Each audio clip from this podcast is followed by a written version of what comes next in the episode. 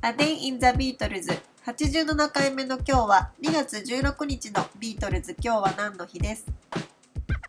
1964年の2月16日ビートルズはマイアミのノービルホテルで2度目のエド・サリバン賞に出演しました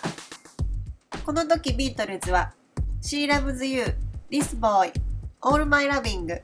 I Saw Her Standing There, From Me to You, I Want to Hold Your Hand を演奏しました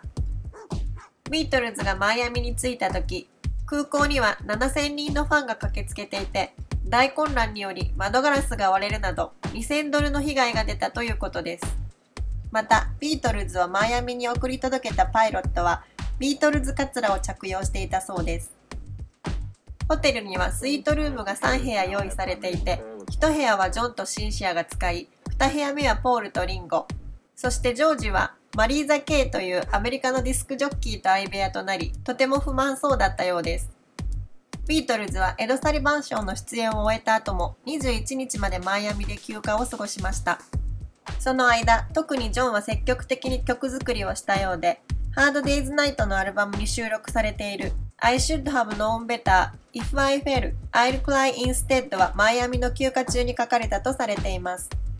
その他にもこのアルバムに収録されている I'm happy just to dance with you と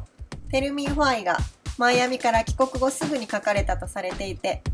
この辺りの楽曲はとても好きな曲なのでマイアミの休暇中ジョンに満ち溢れていたエネルギーを感じ取ることができて4人が過ごしたであろう素晴らしい休暇を想像すると嬉しくなります。